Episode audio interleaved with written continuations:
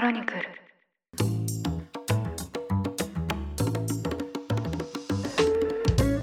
おはようございます。4月15日金曜日ニュースコネクトあなたと経済をつなぐ5分間パーソナリティの野村貴文です。この番組では1日1つ5分間で世界のメガトレンドがかかるニュースを解説していきます。朝の支度や散歩通勤家事の時間のようにお聞きいただけると嬉しいです。さてロシアによるウクライナ侵攻の一つの原因がウクライナが NATO 加盟を目指した動きでした。まあ、ロシアからすればですね NATO の勢力圏が自国の国境付近まで入ってくるのは避けたいという思惑があったんですけどこのウクライナ侵攻がかえってこれまで NATO に加盟していなかった国も加盟へと動きを向けさせる結果となりました今日はそんなニュースを取り上げたいと思いますフィンランドのマリン首相はおととい13日、ロシアによるウクライナ侵攻を受けて、状況が完全に変わったという認識を示しまして、NATO に加盟を申請するか、数週間以内に決定すると述べました。これは訪問先のスウェーデンで、スウェーデンのアンデション首相との共同記者会見で述べたものです。フィンランドはロシアと約 1300km にわたって国境を接しています。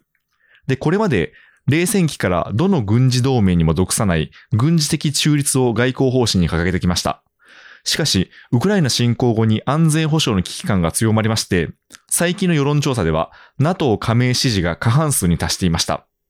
一方でスウェーデンなんですが、与党社会民主党は伝統的に NATO 加盟に反対してきました。ただ、ロシアのウクライナ侵攻を受けまして、スウェーデンもその立場を再考するとしています。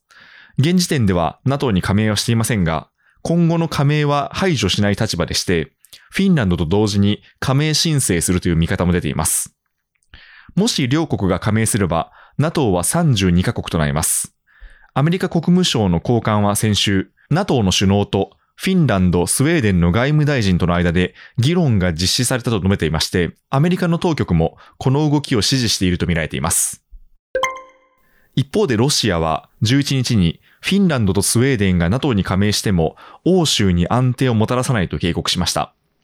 ペスコフ政府報道官は記者団に対して、NATO は依然として対決姿勢を促す道具だと話しました。